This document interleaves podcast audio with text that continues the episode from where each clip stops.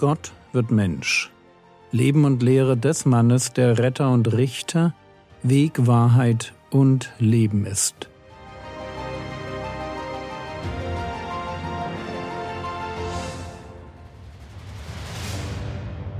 Episode 378 Die erste Leidensankündigung Teil 1 Vielleicht erinnert ihr euch noch an die Episode mit dem Blinden, der in zwei Schritten geheilt wurde. Damals habe ich behauptet, dass dieser Mann und seine Heilung eine Gegenstandslektion für die Jünger ist. Er illustriert, was sie verstehen müssen. Er illustriert, dass man sehen kann, aber doch noch nicht richtig sieht. Und genau das erleben wir jetzt. Eben noch liegt Petrus völlig richtig, wenn er Jesus als Christus und als Sohn des lebendigen Gottes bezeichnet. Und im nächsten Moment liegt er völlig daneben.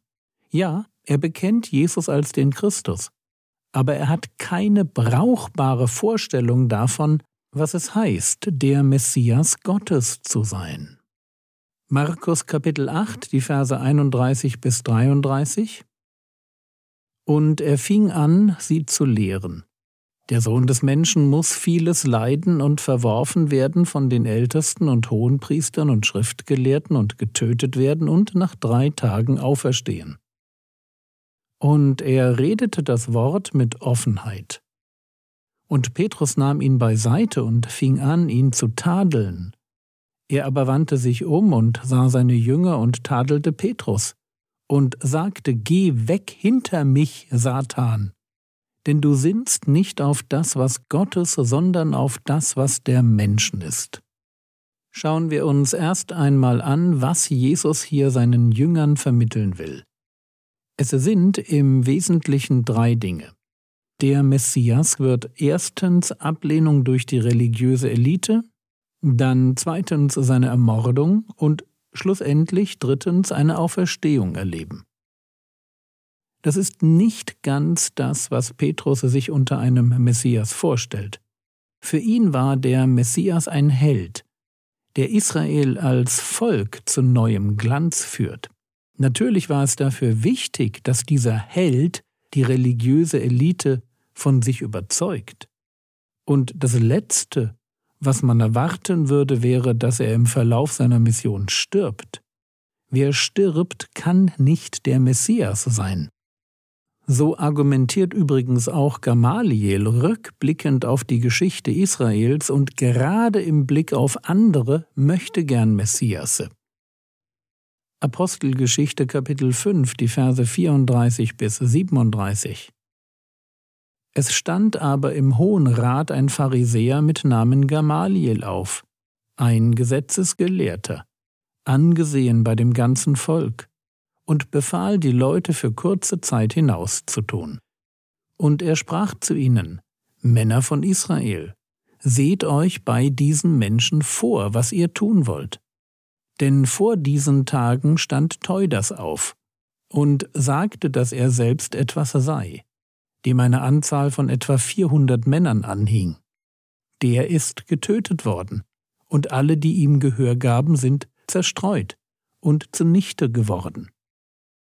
Nach diesem stand Judas der Galiläer auf, in den Tagen der Einschreibung, und machte eine Menge Volk abtrünnig und brachte sie hinter sich. Auch der kam um, und alle, die ihm Gehör gaben, wurden zerstreut. So, ich hoffe, ihr habt zugehört. Teudas und Judas, das waren solche Volkshelden, von denen man dachte, dass sie Gottes Messias sein könnten. Waren sie aber nicht. Warum nicht? Der ist getötet worden, beziehungsweise auch der kam um. Der Tod ist das Aus für die Ambitionen aller Möchtegern Messiasse. Und jetzt kommt Jesus behauptet, der Messias zu sein und sagt seinen eigenen Tod voraus?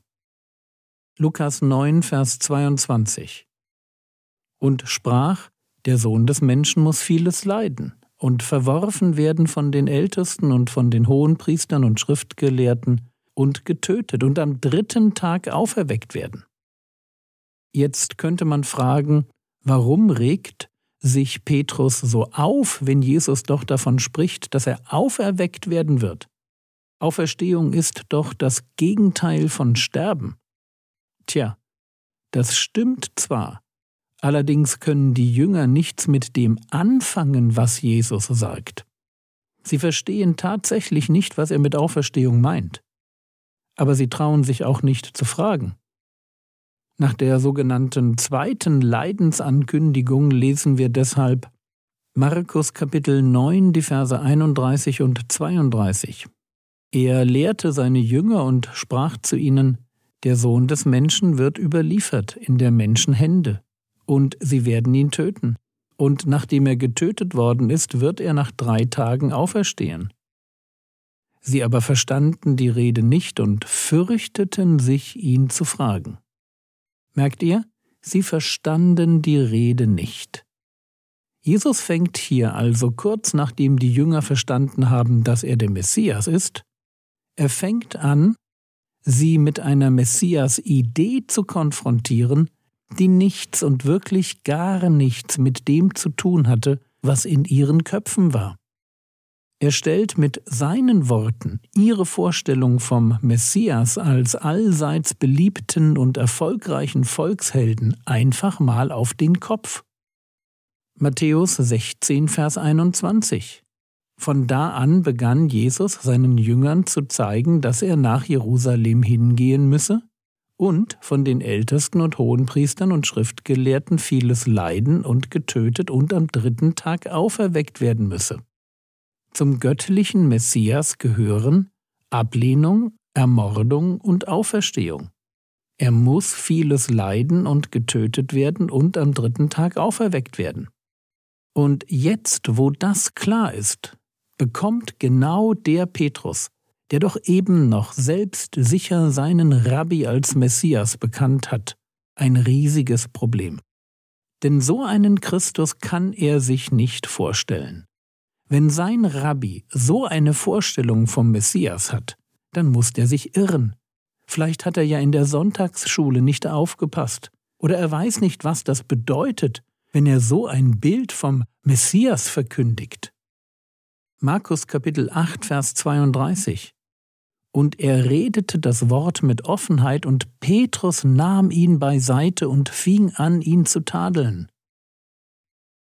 Matthäus 16, Vers 22. Und Petrus nahm ihn beiseite und fing an, ihn zu tadeln, indem er sagte, Gott behüte dich, Herr, dies wird dir keinesfalls widerfahren. Mit meinen Worten, Herr, das geht gar nicht, was du da sagst.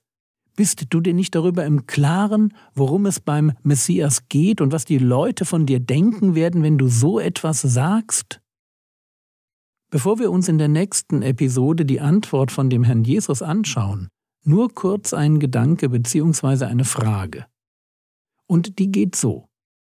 Wie sehr rechnen wir eigentlich noch damit, dass Jesus uns in theologischen Fragen überrascht? Denn das ist ja, was hier passiert. Petrus hat eine Theologie im Kopf, eine Idee davon, wie der Messias zu sein hat. Und dann kommt Jesus und streicht diese Idee einfach mal durch. Wie ist Petrus zu seiner Sicht auf die Dinge gekommen? Natürlich durch seine Erziehung. Er hat Predigten gehört, vermutlich selbst ein bisschen in den jüdischen Schriften studiert, sich mit anderen unterhalten. Und dann hat er ganz stark das übernommen, was religiöse Autoritäten ihm beigebracht haben. Und heute ist das kaum anders. Vieles von dem, was ein Christ an theologischem Wissen hat, das hat er durch Predigten oder Bücher. Vielleicht hat er selbst ein bisschen in der Bibel gelesen und dann hat er mit anderen Geschwistern diskutiert. Und was uns klar sein muss, ist dies. Dieser Prozess des Lernens kann zu falschen Ergebnissen führen. Genauso wie bei Petrus. Lasst uns bloß immer wieder eines nüchtern festhalten. Wir können uns irren. Natürlich wollen wir das nicht. Petrus hat das ja auch nicht gewollt. Nur, er ist eben trotzdem ein gutes Beispiel dafür, wie etwas richtiges Wissen schnell dazu führt, dass man viel zu hoch von sich denkt. Eben noch wird Petrus von Jesus gelobt und schon fühlt er sich dazu berufen, seinen Rabbi zu tadeln. Lass mich dir deshalb die Frage stellen, bist du in theologischen Fragen noch korrigierbar? Oder macht dir die Idee, dass du Dinge falsch verstehen könntest? Und ich rede jetzt nicht vom Evangelium. Das sollte allen Christen klar sein. Aber bei anderen weniger wichtigen und oft auch weniger klaren Themen, wie sieht es da aus? Bist du da noch korrigierbar? Oder darf an bestimmten Punkten nicht einmal Jesus deiner Sicht widersprechen, weil du so sehr von deiner Position überzeugt bist, dass nichts und niemand mehr dich davon abbringen kann?